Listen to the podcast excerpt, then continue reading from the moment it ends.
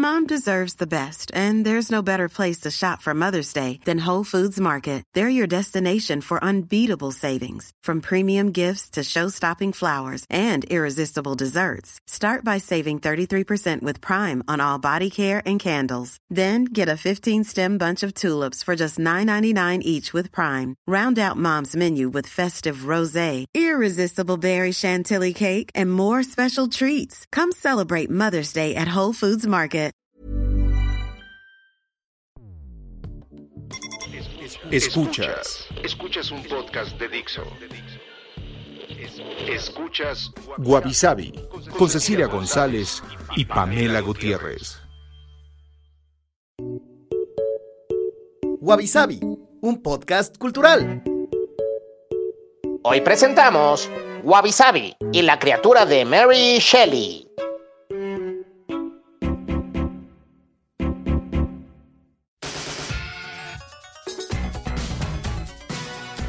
Hola, bienvenidos a un episodio más de Wabi Yo soy Pamela Gutiérrez. Y yo, Cecilia González. Y pues en el segundo episodio de Noviembre Tenebroso vamos a estar hablando de una autora de, de horror, bueno, también de otros géneros, ¿no? Pero como que es más conocida por, por su novela de horror, horror, ciencia ficción, y que además es la responsable de que nuestra mascota oficial tenga su nombre, y es pues Mary Shelley, ¿no? Autora de Frankenstein, bueno, mejor conocida como autora de Frankenstein. Mary Wollstonecraft Goodwin nació el 30 de agosto de 1797 en Londres. Después de la muerte de su madre, vivió con el matrimonio de su padre y una viuda con dos hijos y con su medio hermano. Amaba leer y escribir, a tal grado que se encapsulaba en un mundo de letras en vez de hacer ciertos quehaceres, lo que provocaba roces severos con su madrastra por lo mismo. Y para evitar desgastar la relación familiar, su padre la envía a Escocia para que pueda inspirarse en los paisajes y escribir textos más profundos. Ahí conoce al poeta Percy B. Shelley, y los dos se enamoran profundamente. Shelley estaba casado, pero apoyaba plenamente la filosofía anarquista y de libre amor con la idea de que el matrimonio era un monopolio represivo que profesaron en su momento los padres de Mary. Mary y Percy comenzaron a encontrarse secretamente en la tumba de Mary Wollstonecraft, en St. Pancras Churchyard. A pesar de los rumores que afectaban su reputación, los dos huyeron secretamente a Francia y Suiza, lo que provocó la desaprobación y el bloqueo del apoyo económico de ambas familias. Contrajeron matrimonio en 1816, después de que la primera esposa de Shelley se quitara la vida ahogándose. Fruto de esta convivencia fueron varios embarazos y un único hijo, un varón. Solo el pequeño Percy Florence sobrevivió a la infancia. Percy murió antes de cumplir los 30 años en una tormenta mientras navegaba. Su cuerpo fue incinerado, pero antes se le extrajo el corazón. Mary lo envolvió en una página de una poesía y trasladó la reliquia durante un cuarto de siglo hasta la fecha de su muerte. Los últimos años de Mary Shelley estuvieron plagados de enfermedades. Desde 1839 comenzó a sufrir dolores de cabeza y ataques de parálisis en distintas partes del cuerpo, que a menudo le impedían leer o escribir. Se cree que fue un tumor cerebral que le quitó la vida, mientras dormía el primero de febrero de 1851. Su última voluntad fue ser enterrada junto a sus padres. Descansan en el cementerio de St. Peter, Bournemouth. Oh.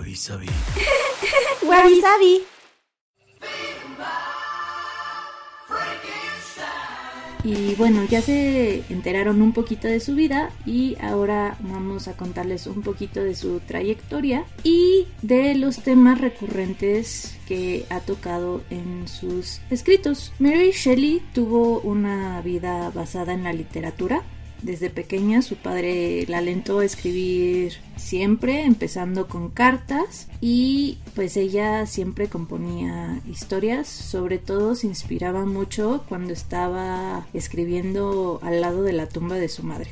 Además de otras cosas al lado de la tumba de su madre. Sí, pero bueno. Ahorita a eso se los contaremos posteriormente. Pero estoy hablando de niña, o sea, cuando era todavía una niña inocente y pura. Y todos esos escritos que tenía, porque siempre estaba haciendo algunas historias de terror para su hermanastra y su medio hermano pues alentarlos con este mundo de fantasía se perdieron cuando huyó con Percy en 1814. Se cree que su madrastra se enojó y los quemó, pero bueno, están completamente perdidos. Entonces realmente sus manuscritos están pues en un limbo, a ver si un día se encuentran. Pero de los temas más recurrentes que vamos a poder encontrar en sus obras es la cuestión autobiográfica. Muchas secciones de las novelas de Mary Shelley se interpretan como reescrituras encubiertas de su propia vida.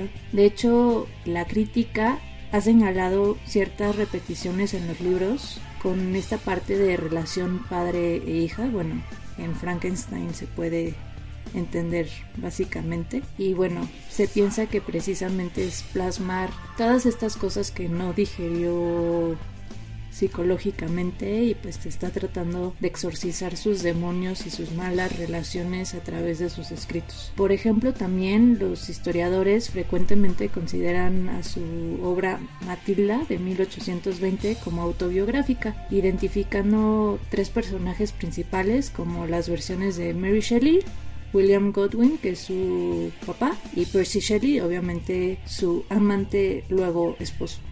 Otro tema que se plasmaba a lo largo de sus palabras era la ilustración, y no me refiero simplemente a los dibujos, sino al gran periodo filosófico de la ilustración. La ilustración. Las monografías.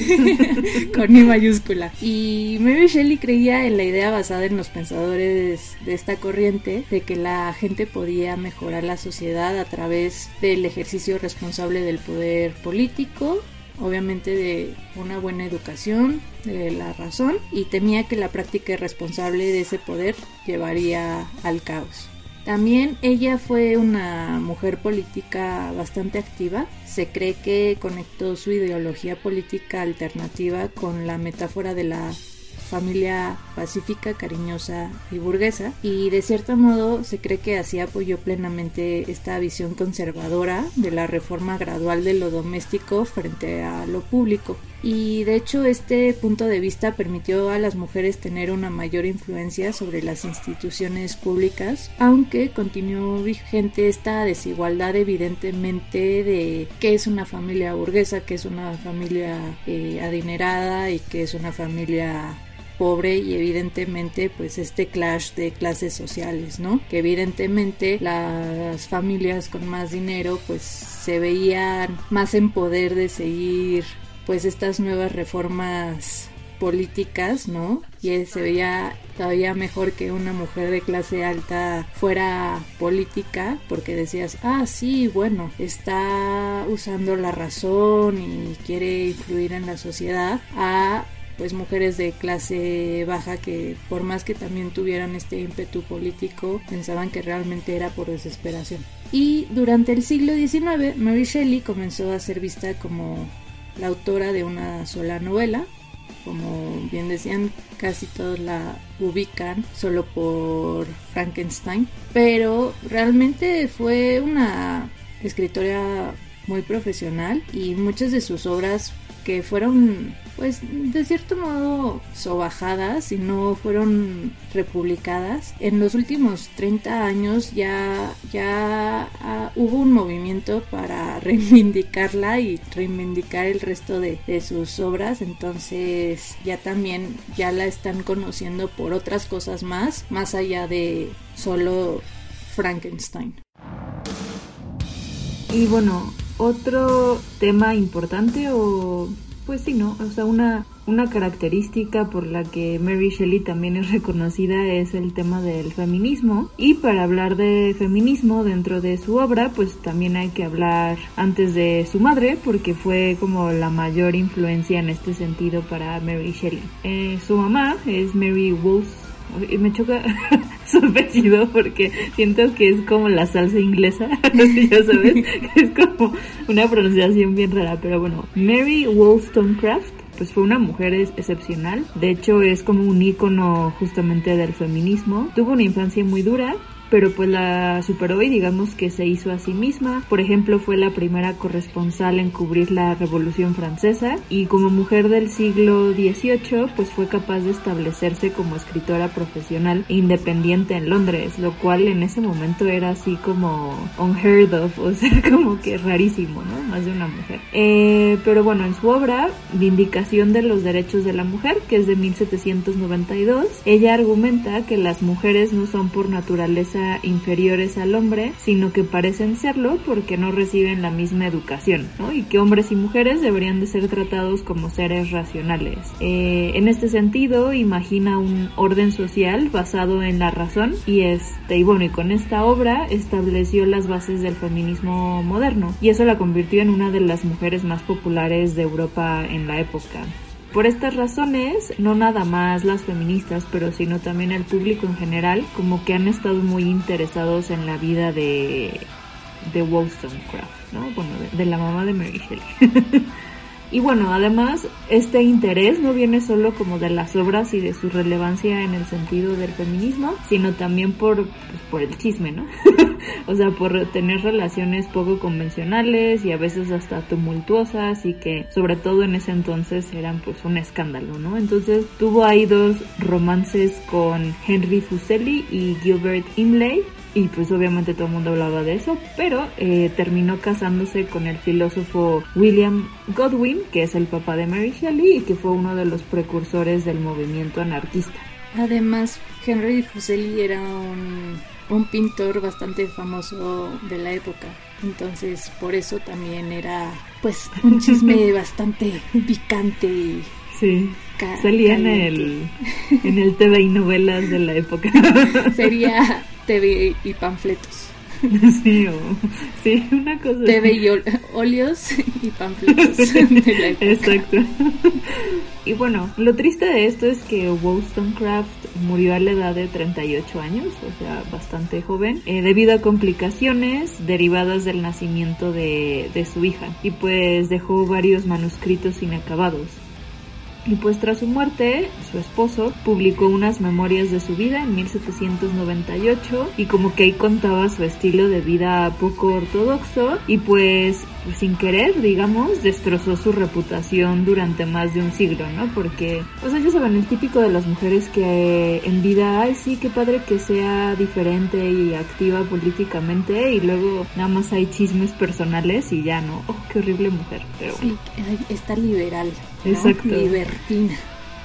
Ajá. Pero bueno, con el surgimiento del movimiento feminista, eh, un poco antes del siglo XX, pues más bien creció en importancia la figura de Wollstonecraft, justamente por este tema de la defensa de la igualdad para la mujer, sus críticas a la feminidad convencional, ¿no? Entonces como que le dieron, pues más bien como que ya justamente dejaron de fijarse en el chisme personal y, más bien fijarse como en sus ideas y, y en sus obras, ¿no? Y pues en este sentido, eh, tanto ella como su hija Mary Shelley, pues como que tenían muchas cosas en común, ¿no? Eran valientes, apasionadas y visionarias, ¿no? Por ejemplo, Wollstonecraft era pedagoga y entonces orientó su obra a las nuevas generaciones y pues como que este, ¿cómo llamarlo? Radicalismo filosófico pues fue determinante para Shelley, ¿no? Justamente como que alimentó su empeño de ser alguien en la vida y además de tener esta pues, pieza maestra de ella, ¿no? Y no como subirse nada más a, a lo que hacían otras personas. Entonces Mary Shelley eh, releyó todos los escritos de su mamá y se aprendió muchos pasajes de memoria, ¿no? Y como que tenía este anhelo de aplicar sus principios, de cumplir como estas aspiraciones y además como que justamente continuar su legado. Y algo que se repetía mucho Mary Shelley, casi como un mantra, era una frase de su mamá, o bueno, que decía más bien, el recuerdo de mi madre ha sido el orgullo de mi vida, ¿no? Entonces, también me imagino que Mary Shelley ha de haber tenido muchísima presión como para llenar esos zapatos, ¿no? De una mujer que, pues bueno, murió joven y seguramente podría haber hecho muchas cosas más, pero en ese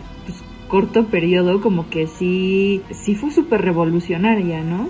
O sea, como que sí ha de haber estado súper complicado para Mary Shelley. Sí, y además entre las habladurías de va a ser como sus padres, pero ¿cómo va a ser como sus padres, porque obviamente eran muy revolucionarios por un lado, pero eran mal vistos por otra parte de la sociedad, ¿no? Sí. Como unos revoltosos, libertinos, anarquistas. Entonces sí, era difícil el papel de Shelley estar ahí viendo cómo juzgaban a sus padres, pero obviamente de otro lado, pues sí llenar un calzado enorme de ideas nuevas y no subirse o colgarse de la fama de sus padres hacer un nombre propio. Sí, que además o sea, estaba raro, ¿no? Porque justo el papá súper anarquista y todo, pero se, se mega espantó y persinó cuando ella se fue con Percy. Entonces es también como, ¿Qué? Qué raro. Pero bueno, según Anne Mellor, que es historiadora de Mary Shelley, ella utiliza la ficción gótica no solo para explorar como el deseo sexual femenino reprimido, sino también como una forma de censurar sus propias palabras en Frankenstein, ¿no? Entonces como que Shelley no quería promoverse a sí misma como escritora y se sentía incapaz de hacerlo. Y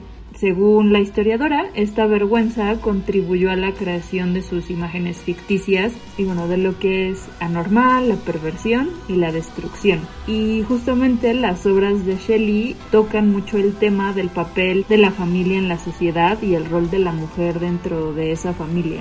Y pues bueno, además, eh, Shelley usa la novela histórica para recrear las relaciones entre hombres y mujeres.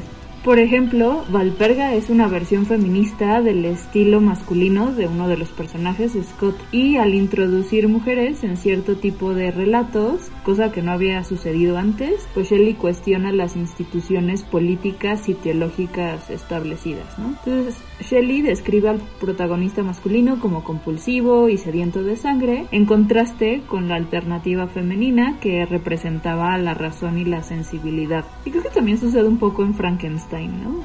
Este tema de las mujeres como que más sensatas y sensibles y bueno, en el caso de Frankenstein así como loco de poder, por decirlo de algún Totalmente. Y bueno, y el monstruo con sus otros issues, ¿no? Pero eh, bueno, en Perkin Warbeck, que es otra novela histórica de Shelley, Lady Gordon demuestra valores de amistad, sencillez y la igualdad. Y pues a través de ella, Shelley ofrece una alternativa femenina al poder político masculino, que es el que destruye a los personajes. Entonces, esta novela como que tiene una narrativa histórica muy diferente a, la acostumbrada y desafía a la novela típica, digamos, histórica, que tiene protagonistas masculinos, ¿no? Y que los ponen así como los héroes, no sé, los exploradores, ahí, este, como si fueran lo máximo, ¿no? Entonces como que está interesante esta otra perspectiva de novela histórica con personajes pues, femeninos fuertes. Sí, y que apabullan esta animalidad que el sexo masculino luego traía, ¿no? Entonces está, esa parte está muy interesante y bueno, a mí me llama mucho la atención. Y Shelley pues también tenía relatos cortos que son de los menos conocidos.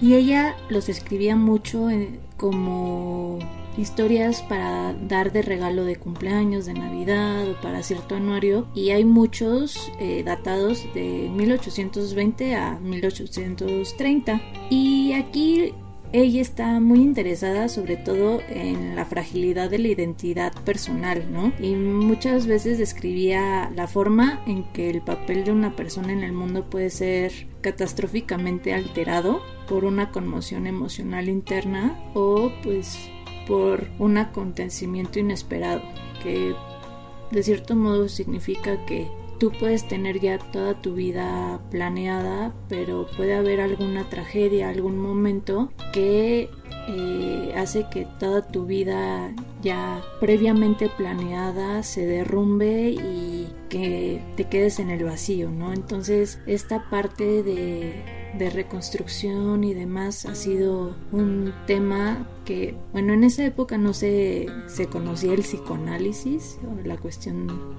psicológica, pero pues ya estaba mermando un poco y ya se estaba dando cuenta que hay algo más, ¿no? Y bueno, también en sus historias se trata mucho de identidad femenina, un poco siguiendo lo que ya había mencionado Pam, pues con esta característica tan fuerte heredada de, su madre y sobre todo esta identidad femenina de una mujer unida en el matrimonio mientras que la identidad masculina puede ser sostenida y transformada pues a través del dinero. Y esto también es bastante autobiográfico porque de cierto modo tanto su madre como su padre hablaban mucho del amor libre, de que el matrimonio es un contrato social, que pues realmente para que dos individuos se amen pues solo necesitas el amor y demás, pero pues la sociedad castiga más a las mujeres que tienen este tipo de vida que a los hombres. Y además también el problema aquí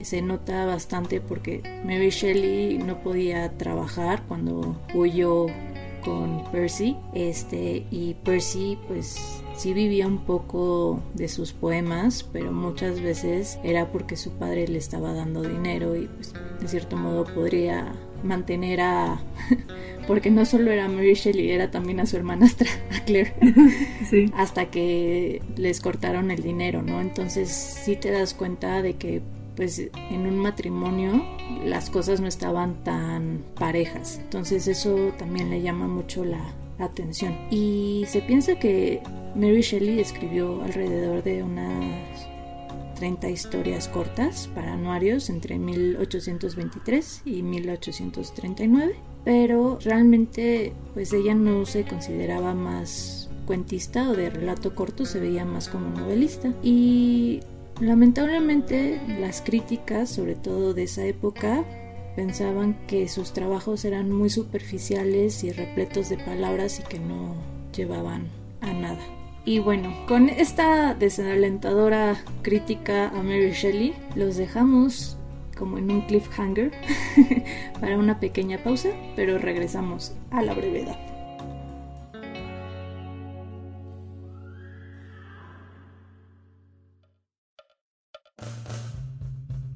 Bueno, ya regresamos y vamos a seguir hablando de obras de Mary Shelley y otro género, bueno no es género, ¿no? Como más bien formato de literatura en la que participó fueron crónicas de viaje. Eh, mientras huían de Francia en el verano de 1814, Mary, bueno en ese entonces todavía era Mary Godwin porque todavía no se casaban y Percy Shelley, eh, llevaron un diario ¿no? Y este lo publicaron en 1817 con el título Historia de una excursión de seis semanas. Me encanta que le hayan puesto excursión, ¿no? Pero como si hubiera sido todo, no sé, de escuela, una cosa así. Es que era de las palabras fancies de ese momento, ¿no? Sí. Ya, viaje era muy overrated, entonces era más... Sí, pero se hubiera sido como historia de un elopement. ¿Cómo se llama eso en español? Este... Bueno, como cuando se huye, huyen para casarse. ¿eh? Ajá, es que eh, no hay una...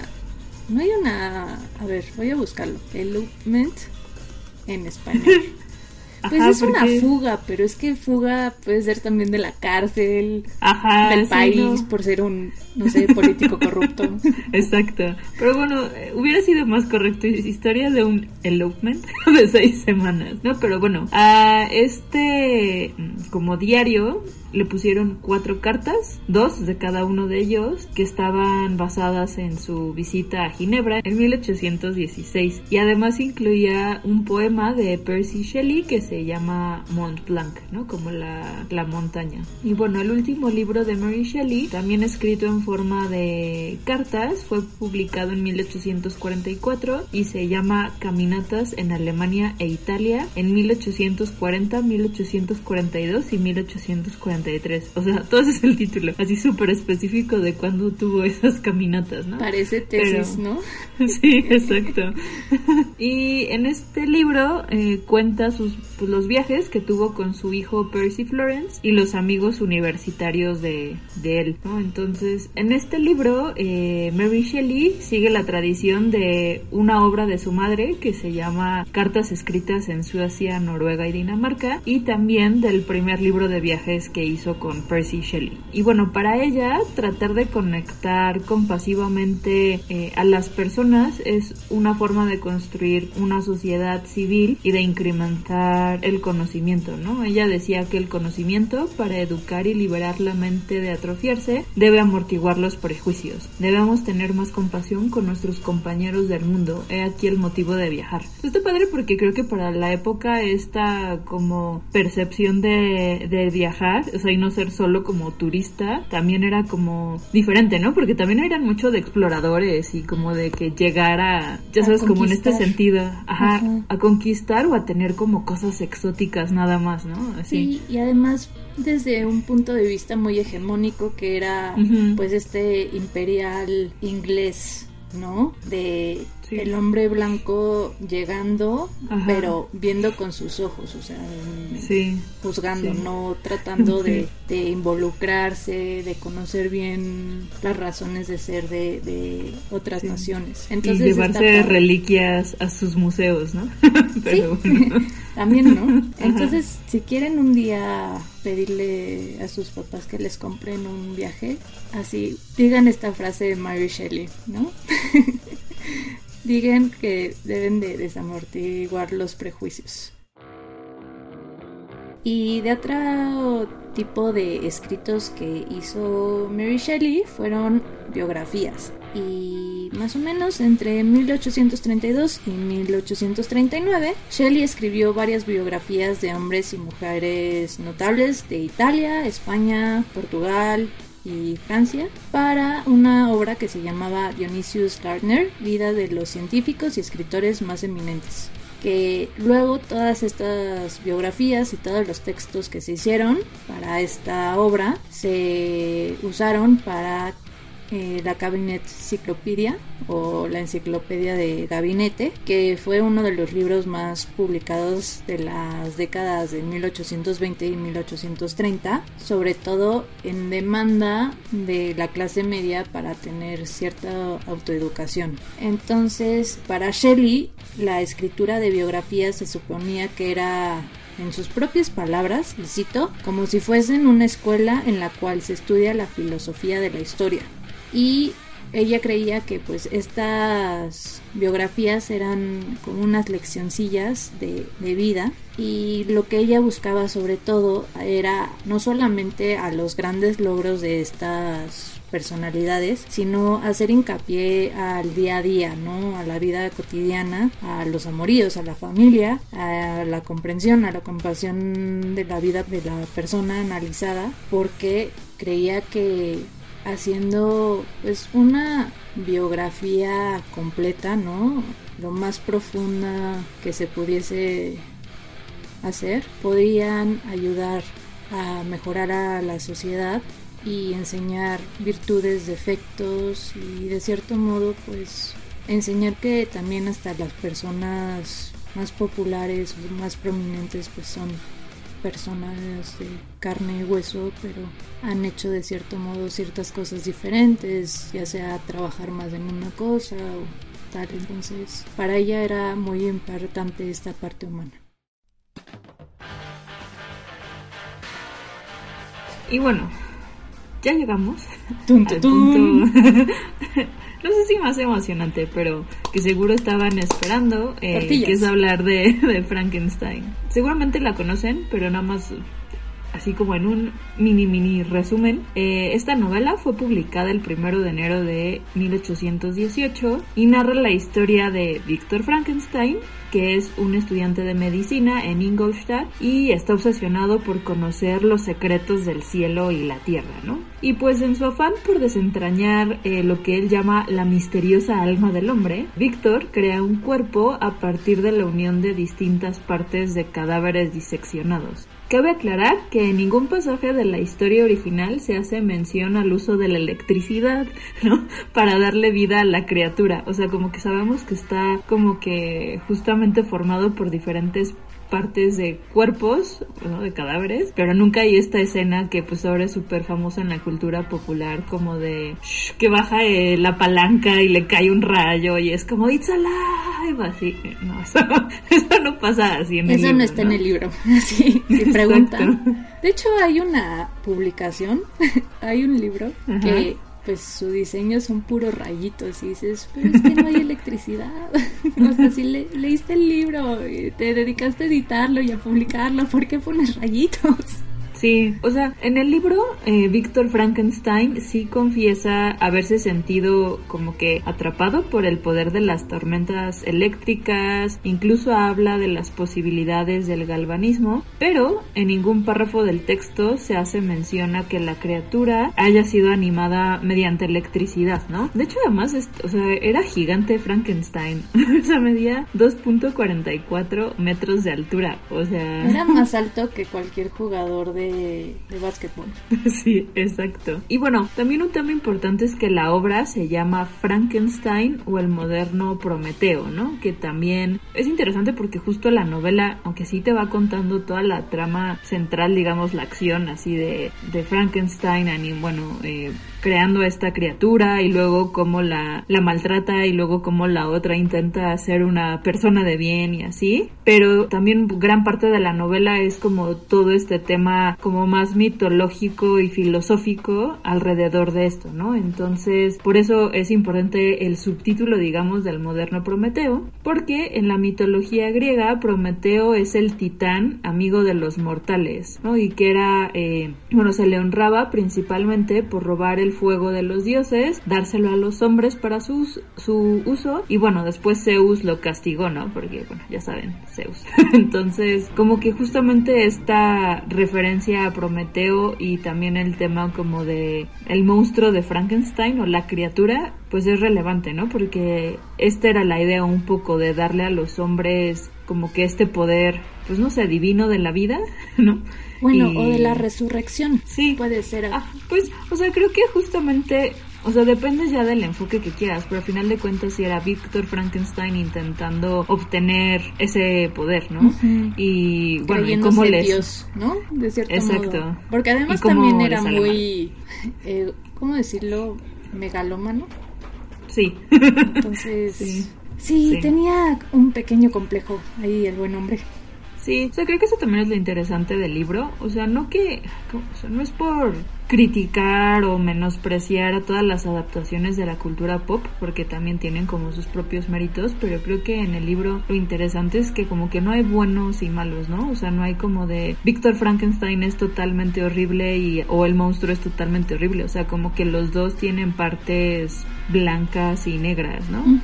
Pues al final son personas completas Independientemente que incluso la criatura, o sea, al final era una persona y ves que Víctor Frankenstein tenía cierta frialdad hacia su invento, pero era muy cálido, por ejemplo, en cuestiones de su familia o de su prometida. Entonces, sí, sí, había varios contrastes. Exacto. Y en cierta forma, Frankenstein, eh, o sea, el libro, es una alegoría de la perversión que puede traer el desarrollo científico, ¿no? Eh, de hecho, este libro fue concebido y escrito eh, durante como las primeras fases de la revolución industrial, en la que había pues cambios dramáticos y como que creo que justamente muchas de las obras de esa época justo están cuestionando qué te hace humano y qué te hace civilizado, ¿no? Y cuál es la diferencia entre, ¿cómo decirlo?, entre tener el poder y usarlo, ¿no? O sea, de diferentes maneras. Eh, y bueno, y detrás de estos experimentos de Víctor Frankenstein está lo que ya platicamos de la búsqueda de este poder divino. Y pues eh, Frankenstein muestra como desprecio por la naturaleza. Y creo que también es justamente esta parte megalomaníaca que dices, ¿no? De si la naturaleza lo puede hacer yo también. O sea, y como esta idea del hombre conquistando la naturaleza.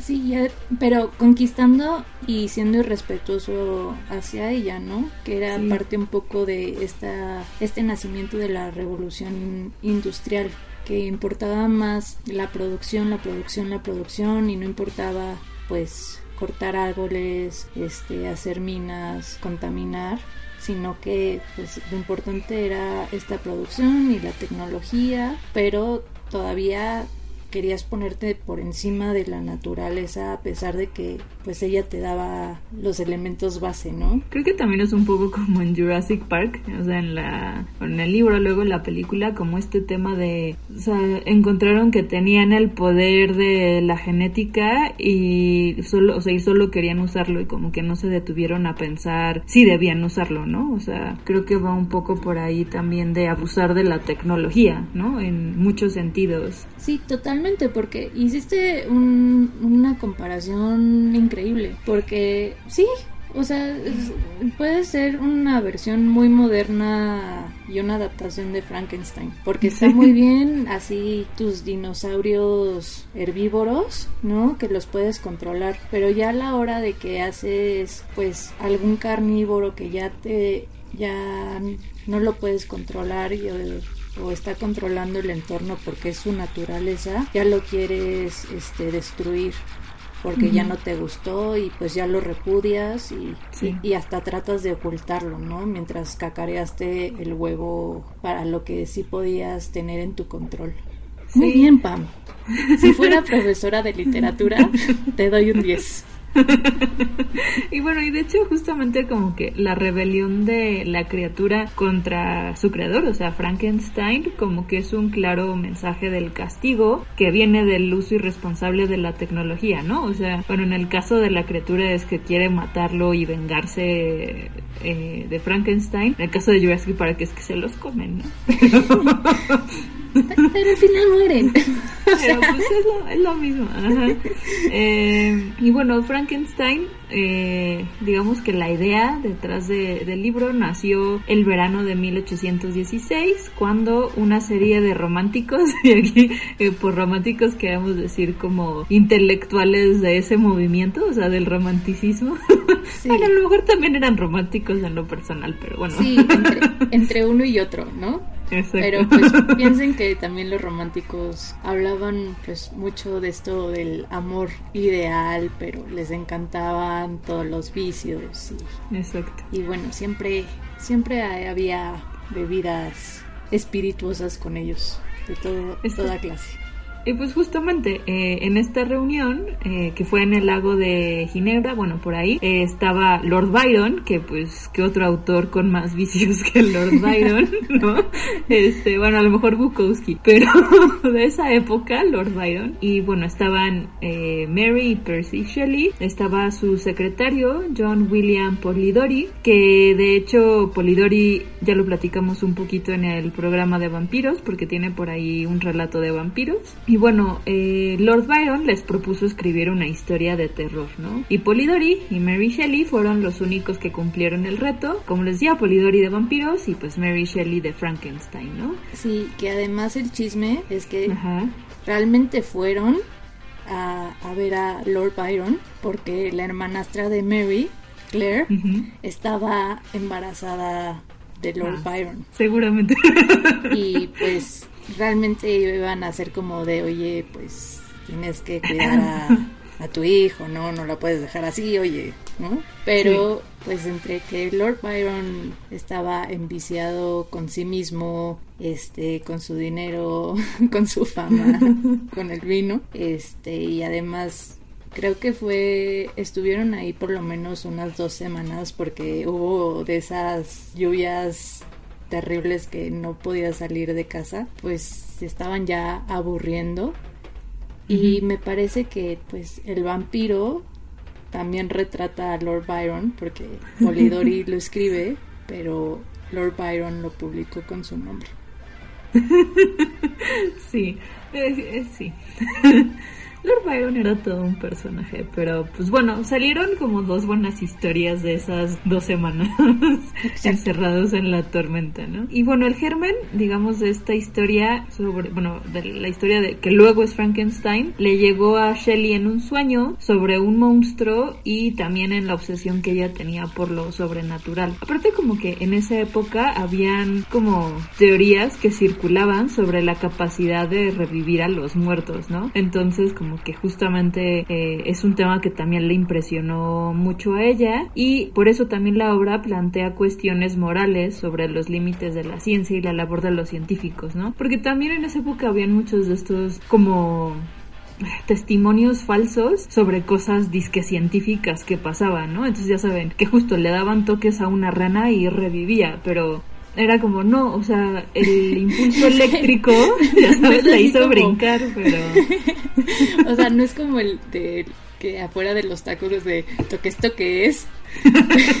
pero, por ejemplo, una las patitas de una rana, o sea, ya muerta, que solo tenían literal las ancas, les ponían unos electrodos, entonces con electricidad, pues por el sistema nervioso veías a las patitas reaccionar, ¿no? Sí, y de hecho justo, o sea, como que científicamente fue un periodo también muy interesante porque sí habían muchos descubrimientos, pero cuando hay muchos descubrimientos también hay como muchas... Eh, como falsedades, ¿no? O como inventos, por decirlo de algún modo. O sea, también parte de la neurociencia actual viene de esa época que jugaban justamente con electricidad. Entonces, electrocutaban a cerebros de cadáveres, ¿no? Y veían cómo reaccionaban o si o cosas diferentes. Pero bueno. Que cerraban los ojos.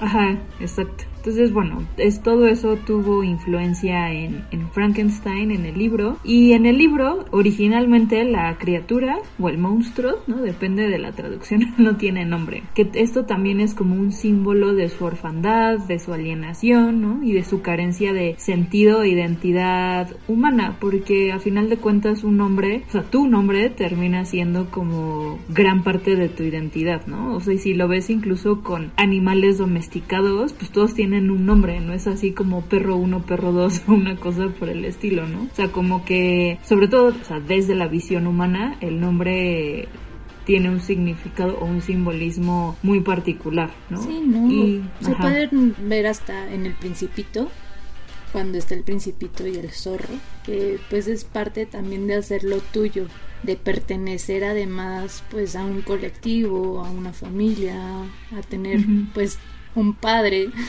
Sí, y que justamente también por eso eh, algunos críticos lo consideran esta parte como algo autobiográfica o como ya sabes, un paralelismo con su, con su vida, porque en esos momentos pues Shelley ya no era reconocida por sus padres, digamos, y como que igual estaba ahí medio perdida, ¿no? O sea, como que ya era pues Mary Shelley, o sea, ya, ya no era parte de su familia. Ajá. ni, en ese momento ni siquiera era Mary Shelley. Era sí, bueno, era Mary Godwin. Mary la amante. sí, Mary Godwin, ya, la, la huérfana negada de la herencia del padre. exacto. Y bueno, a pesar de esto, eh, la criatura ya en el libro, pues sí tenía como cierto conocimiento, bueno, no sé si conocimiento, pero percepción de la justicia social, ¿no? Eh, sobre todo después de que conoce a alguien que le tiene como compasión y se pone a leer como ciertas obras, pero por ejemplo reconocía la división de la propiedad, el tema de las riquezas, ¿no? Y la pobreza, entonces, bueno, como que hay muchísimas maneras de interpretar filosóficamente eh, a Frankenstein y, y, a la criatura, ¿no? Bueno, el libro. Y también una de estas interpretaciones es que es una alegoría del embarazo y de los miedos frecuentes que las mujeres tenían en los tiempos de Shelley, de que el nacimiento trajera consecuencias fatales para la madre o para los fetos prematuros. Pero bueno, esto es como otra capa de interpretación, por decirlo de algún modo, ¿no? Sí, también se me ocurre que, bueno, es que no quiero spoilearles mucho la, la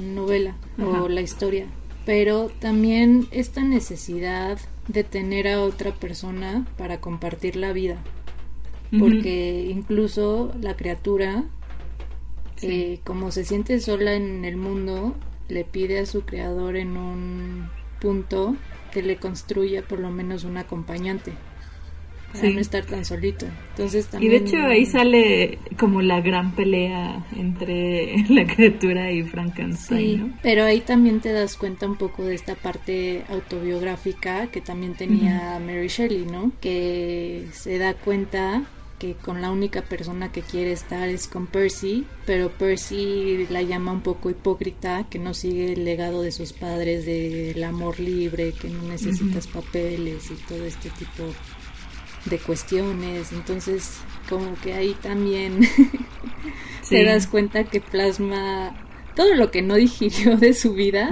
para tener de cierto modo una un close up. Sí. Y bueno, en como versiones, adaptaciones de así, eh, bueno, una de mis favoritas, debo decirlo, es la adaptación que hicieron para el Teatro Nacional de Londres, que no tiene tanto tiempo, habrá sido en 2015 a lo mejor. Y bueno, salen eh, Benedict Cumberbatch y Johnny Lee Miller, y ellos dos, o sea, lo que está muy interesante es que durante esa temporada de la obra se iban intercambiando, a veces eran el, la criatura o a veces eran Frankenstein, ¿no? O sea, bueno, Víctor Frankenstein. Entonces, eh, está súper bien hecha, o sea, no sé, como que respetan muchísimo el libro y además, bueno, ellos son dos grandes actores, entonces es una adaptación que me gusta que mantiene toda esta parte filosófica, pero sin hacerla como pesada, ¿no? Y también esta parte ya un poco más como ligera, hasta simpática en ocasiones, ¿no? Que es como, creo estamos acostumbrados a ver adaptaciones de Frankenstein. Y en México le estuvieron pasando en el lunario del auditorio, porque tienen ahí como que un trato con el Teatro Nacional de Londres y, están pasando sus obras. Y la han estado, bueno, este año creo que no, ¿no? Pero hasta antes de este año lo estuvieron pasando repetidamente, o sea, no fue nada más una sola vez. Si algún día tienen chance de, de verla, la verdad es que está buenísima esa, esa adaptación, ¿no? Pero bueno, otras adaptaciones son La novia de Frankenstein, ¿no? Que ahí es justo saliéndose del libro, ¿no? Porque en el libro no hay una novia de Frankenstein. El joven Frankenstein, que está, pues es más como de humor, ¿no? De humor horror. Eh, a mi papá le gustaba muchísimo esta versión. es que, es, muy, es, muy curiosa, está chistosona, pero sí es de, para una cierta generación. Porque es con el actor que hizo el primer Willy Wonka. Ah, sí, este, Gene Wilder. Exacto. Sí. Eh, bueno, Rocky Horror Picture Show, que también es como, está inspirada, ¿no? En Frankenstein y esta idea de, de crear a una persona, bueno, en este caso era como tú lo quieres o como se te antoja, por decirlo de algún modo. Y aquí el, la criatura de Frankenstein está en hot pants dorados todo el tiempo. Pues oye, o sea, si ya vas a construir a tu novio, pues lo construyes de la mejor forma. O sea. Oye, entonces el capítulo de Sabrina, la versión viejita donde le hacen un novio de masa, también cuenta como adaptación. Sí, pues es que al final imagínate, o sea, nada más de películas se han hecho alrededor de 93, o sea, desde 1910. Sí, o sea, hay muchísimas. Y lo que más risa me da es que muchas de ellas obviamente están en inglés, pero hay muchas versiones italianas. Es, es, un monstruo que le gustó mucho a los italianos. Qué chistoso. Eso sería interesante investigar más que por qué conectaron. Sí, pero está bastante, bastante curioso esa parte, pero bueno, y bueno, de programas también hay un montón, ya sea por series de Frankenstein o por monocapítulos como este de, ah, sí, vamos a ser nuestro novio de mazapán. Que, bueno, hace poco, ¿no? Hubo una película de Frankenstein, pero estuvo terrible. Ah, pero bueno. con, es que soy muy mala para los nombres de actores. Soy como Jungkook de I know the movie, but I don't know the name. I know the face. Es con el, el actor que le hizo de dos caras en Batman. Sí, pero estuvo terrible. Que tiene el mentón partido y la cara muy larga y es medio rubio, pero tiene como pelos de lote. Sí, sí, o sea, igual lo ubico, pero no me sé el nombre. I know the face. Por I don't know name. Este, pero igual no está tan buena esa adaptación. Sí, eh, otra adaptación sí, que está está simpática y está cute es la de Frankenweenie, que es este animada y es como un perrito realmente la criatura. Sí. Es una chulada. Otra ochentera es la de, sí, ¿no? Eh, Ciencia Loca. Weird Science. Exacto. y que también tiene ahí como cosas de, de Frankenstein. Sí, que son dos pues, amigos que quieren tener a la mujer ideal. A la novia perfecta, sí. Y pues también la crean. Y hubo una serie noventera, no sé si te acuerdas, pero que la hacen a través de internet.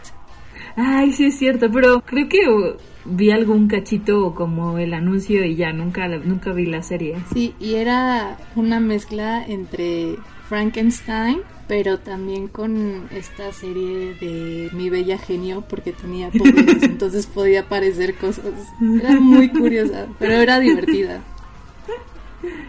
Y bueno, y también eh, Herman Monster de, eh, bueno, los Monsters, ¿no? O de la familia, ¿qué es? Los Sí, Monsters, los ¿no? mon- Creo que se llama Monsters.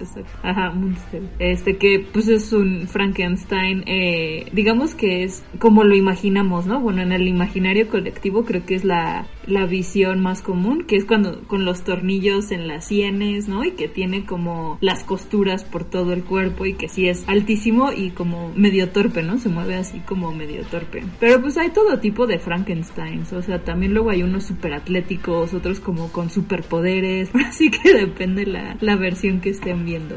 Sí, hay unos que hablan, hay otros que no hablan nada. Eh, no sé, hay otros que son pues muy buenas gentes, hay otros que son muchísimo más pues violentos. Es que sí, sí depende bastante, bastante de la versión y de la interpretación evidentemente de los directores y, y de todo lo demás. Como ya saben, tenemos que terminar. Ah, se llama Aaron Eckhart. Perdón, ya se me vino a la mente. Perdón por mi momento random. El actor que les decíamos era Aaron Eckhart, que hizo Dos Caras y es el como el más nuevo Frankenstein, criatura de Frankenstein, mejor dicho. Pero bueno, ahora sí, regresando. Como saben, pues siempre para terminar con nuestro episodio tenemos que hacer nuestro podcast de la nuestro podcast de la moraleja, no, nuestro haiku de la moraleja. Y tienes el tuyo, Pam. Sí, qué fácil llamar monstruo al espejo de nuestra fealdad. ¿Me estás llamando fea? Tú no eres un espejo de la fealdad. Pero tal vez soy el reflejo. No, no es cierto. A ver, el, Tenía que ser el drama. tuyo, Susi. Perdón. Voy a ser también muy dramática en el mío. Ser diferente y no ser aceptado causa estragos. Eso suena como podría ser para canción emo, así. Muy bien. Mi, así, mi título eterno. Mi oda a Frankenstein porque en estos momentos me siento solo y siento que soy un monstruo creado por el sistema Sí, capitalista. así. Ajá. Así. Ay, Todo qué bueno que ya pasó como esa moda de tener títulos kilométricos porque era bien complicado. Sí, porque además ni siquiera te entraba, ya sabes, eh, lo querías poner en Messenger que estás escuchando y ni siquiera Sí. entraba, ¿no? Muy bien. Pues, queridos míos, esto ha sido todo por el día de hoy. Si tienen comentarios, quejas, sugerencias, saben que pueden contactarnos, escribirnos a través de nuestra página web que es guaguaguabisabi.com o a través de nuestras redes sociales que son arroba guaguaguabisabi en Instagram, en Twitter, en Facebook, en LinkedIn si son más Pros. ejecutivos. ¿no? Y recuerden que, bueno, ya todo noviembre es nuestro noviembre tenebroso con nuestros autores favoritos, entonces falta un episodio más y va a estar muy bueno, así que no se lo pierdan. Cuídense mucho, yo soy Cecilia González, Y yo, Pamela Gutiérrez. nos escuchamos la próxima semana, adiós. Bye.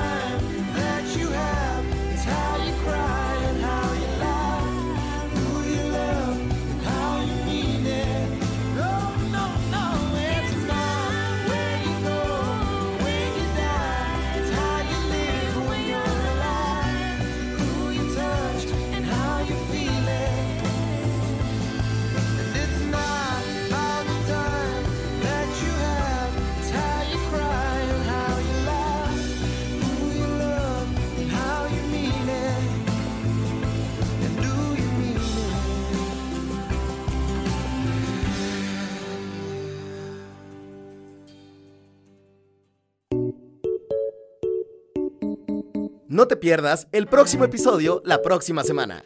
Esto es Wabi Sabi.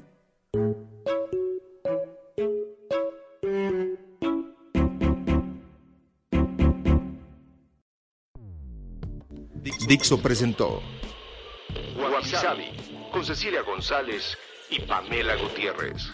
La producción de este podcast corrió a cargo de Verónica Hernández. Coordinación de producción, Verónica Hernández. Dirección General, Dani Sadia.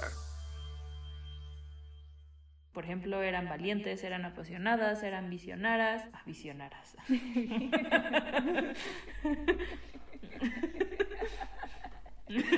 Perdón. Ajá. Eh, eran valientes, apasionadas.